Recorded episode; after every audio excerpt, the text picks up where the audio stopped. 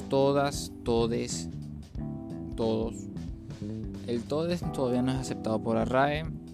Nos escribieron, no están de acuerdo con este. Seguiremos ignorándolos.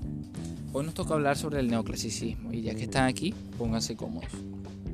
El neoclasicismo es un movimiento pictórico que se gestó en dos principales centros, en París y en Roma. Esto fue durante el siglo XVIII. Se desarrolló en toda Europa junto a la Ilustración.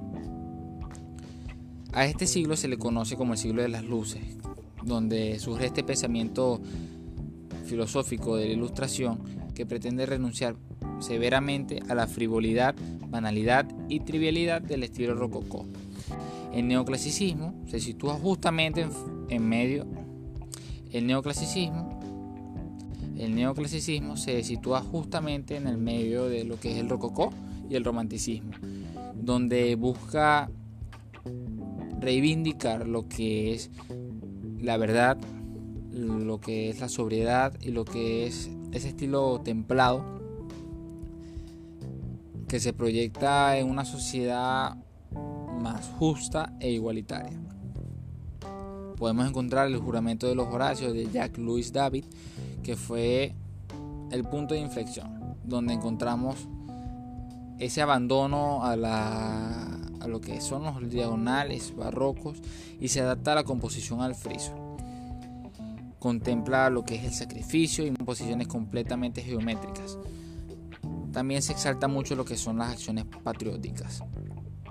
El pintor en este momento tiene que tomar un compromiso social, el cual es el educar a los ojos del espectador. El estilo neoclásico tuvo mayor repercusión en lo que fue la arquitectura y en lo que fue la escultura, porque tenían una mayor cantidad de ejemplos a la mano, los cuales podían imitar de las épocas griegas y romanas. Pero en cuanto a la pintura es algo mucho más difícil. Entonces tuvieron que ir atándose a lo que son las virtudes del trabajo, así tomando lo que son las escenas cotidianas y domésticas como el lugar donde podían exaltar el valor del sacrificio. En antecedentes podemos nombrar a Giovanni Battista Piranesi y a Johann Winkelmann. Pero vamos a hablar del padre de todo, Jacques Louis David.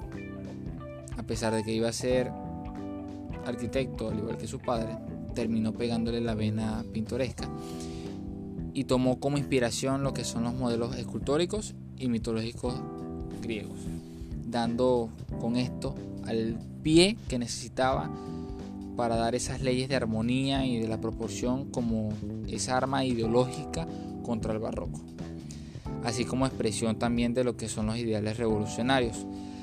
Sus cuadros son de gran tamaño, tienen una gran falta de sentimiento y son completamente regidos por lo que es la simetría y la ausencia del movimiento. Por eso se le considera el fundador del neoclasicismo francés. David eh, fue un político y esto se notó mucho más cuando pudo conocer a Napoleón Bonaparte y se le nombró pintor oficial de Napoleón Bonaparte. Todo esto se vio muy reflejado por él cuando hacía sus cuadros, incluso ese halago constante de lo que era el poder, de la persona que dependía del poder. La estética de sus pinceles buscaba, al igual que en la antigüedad, lo que son los temas heroicos y lo que son los desnudos como exponente de lo que es la mayor belleza y la perfección. Esto lo hizo el pintor más influyente del arte francés en el siglo XIX, especialmente en las pinturas académicas. Podemos mencionar muchísimas obras de Jacques-Louis David, pero para que tengan más o menos ideas y puedan buscarlo ahorita mismo en Google, tienen El juramento de los Horacios, Andrómana llorando la muerte de Héctor, Belisario pidiendo limosna, la muerte de Sócrates, Napoleón cruzando los Alpes, entre muchísimos otros. También podemos mencionar otros autores como Jean-Auguste, Dominique Ingres, François Gerard, Anton J. Gross, Francisco Goya, Anton Rafael Mengs, José de Madrazo, Mariano Salvador Maya Pérez, Francisco Valleu Subias.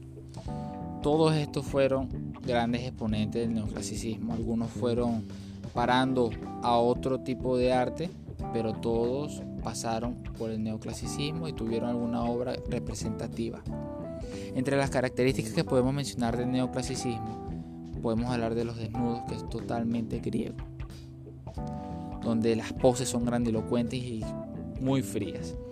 También todo es estudiado y académico, que contrasta muchísimo con lo que es la luz, el cual ayuda a poder demostrar la infinidad de matices y tonalidades de cada color. Lo importante aquí no son los dibujos, es el color.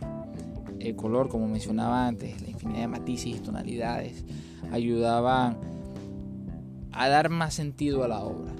Y este se veía muy representado gracias a la luz que chocaba directamente y de hecho los trazos de lo que son la forma ya perdían hasta sentido porque las pinceladas de color daban forma a todo. La naturaleza, en este caso del neoclasicismo, debía ser algo bello y tranquilo, nada caótico.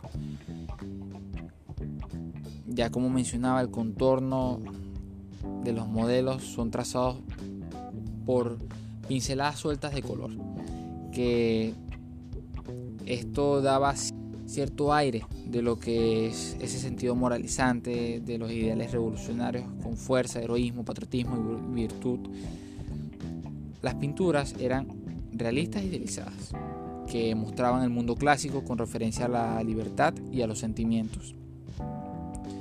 También había una perspectiva lineal, donde la geometría marcaba un gran papel y los colores pálidos se le aplicaba a los personajes en primer plano, buscando que se tuviera cierta semejanza con las esculturas. Los pintores daban importancia a la luz. Esta debía ser un poco clara y diáfana y esto provocaba lo que es la racionalidad, claridad, sencillez equilibrio como conceptos principales al ver este tipo de obras. Como mencionaba antes, los sentimientos no tienen cabida aquí. Todo lo que tienen para mostrar algún tipo de sentimiento son los recursos teatrales. Y esto se ve en los ropajes de las personas. Todos eran muy majestuosos, solemnes, ricos, pero a pesar de esto eran simples y sencillos. De hecho, cuando se ve la cara de cada personaje, ninguno está doblado o deformado por el dolor o la alegría. Sus vestidos decían todo. Espero que haya podido abrir un poco sus ojos sobre lo que es el neoclasicismo y cómo se situó un poco en Francia. Los invito a buscar una obra en este momento y poder ver que estas características que le estoy diciendo se representan en la mayoría de las obras. Para no decir todas y pecar luego. Espero que hayan disfrutado. Lo seguiremos viendo en una próxima edición. Hasta luego.